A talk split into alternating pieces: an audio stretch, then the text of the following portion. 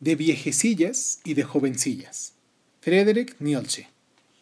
¿Por qué te deslizas a escondidas y de manera esquiva en el crepúsculo, Zaratustra? ¿Qué es lo que escondes con tanto cuidado bajo tu manto? ¿Es un tesoro que te han regalado? ¿O un niño que has dado a la luz? ¿O es que tú mismo sigues ahora los caminos de los ladrones, tu amigo de los malvados? En verdad, hermano mío, dijo Zaratustra, es un tesoro que me han regalado.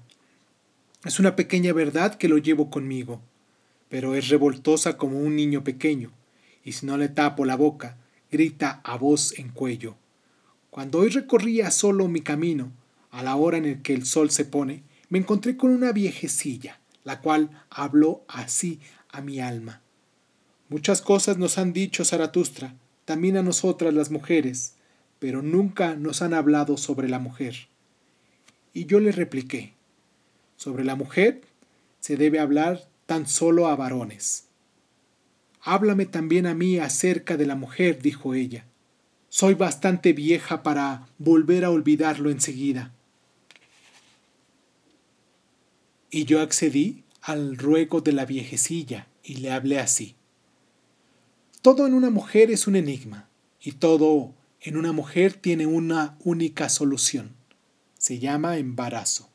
El varón es para la mujer un medio, la finalidad es siempre el hijo. Pero ¿qué es la mujer para el varón? Dos cosas quiere el varón auténtico, peligro y juego.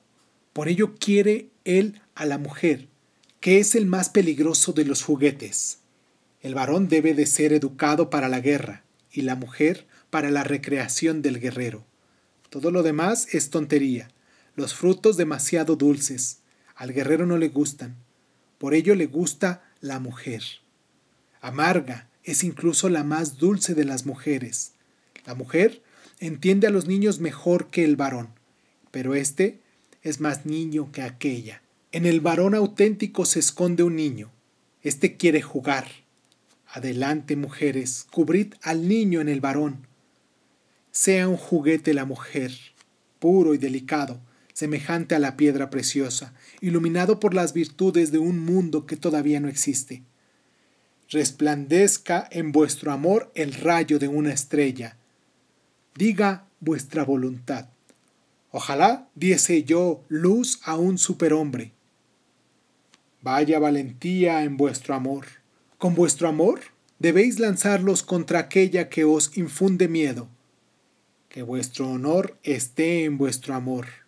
Por lo demás, poco entiende el honor a la mujer.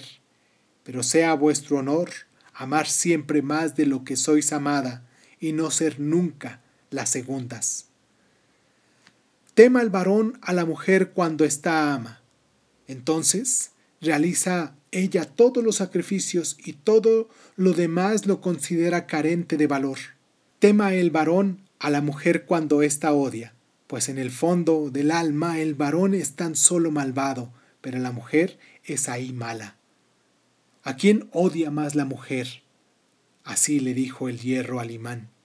A ti es lo que más odio, porque atraes, pero no eres bastante fuerte para retener. La felicidad del varón se llama yo quiero. La felicidad de la mujer se llama él quiere. Mira, justo ahora se ha vuelto perfecto el mundo. Así piensa toda mujer cuando obedece desde la plenitud del amor. Y la mujer tiene que obedecer si tiene que encontrar una profundidad para una superficie. Superficie es el ánimo de la mujer, una móvil piel tempestuosa sobre aguas poco profundas. Pero el ánimo del varón es profundo. Su corriente ruge en las cavernas subterráneas. La mujer presiente su fuerza, mas no la comprende. Entonces me replicó la viejecilla. Muchas gentilezas acaba de decir Zaratustra, y sobre todo para quienes son bastante jóvenes para ellas. Es extraño, Zaratustra, Conoce poco a las mujeres y sin embargo tiene razón sobre ellas. ¿Ocurre esto acaso porque para la mujer nada es imposible? Y ahora toma, en agradecimiento, una pequeña verdad. Yo soy bastante vieja para ella. Envuélvela bien y tápale la boca.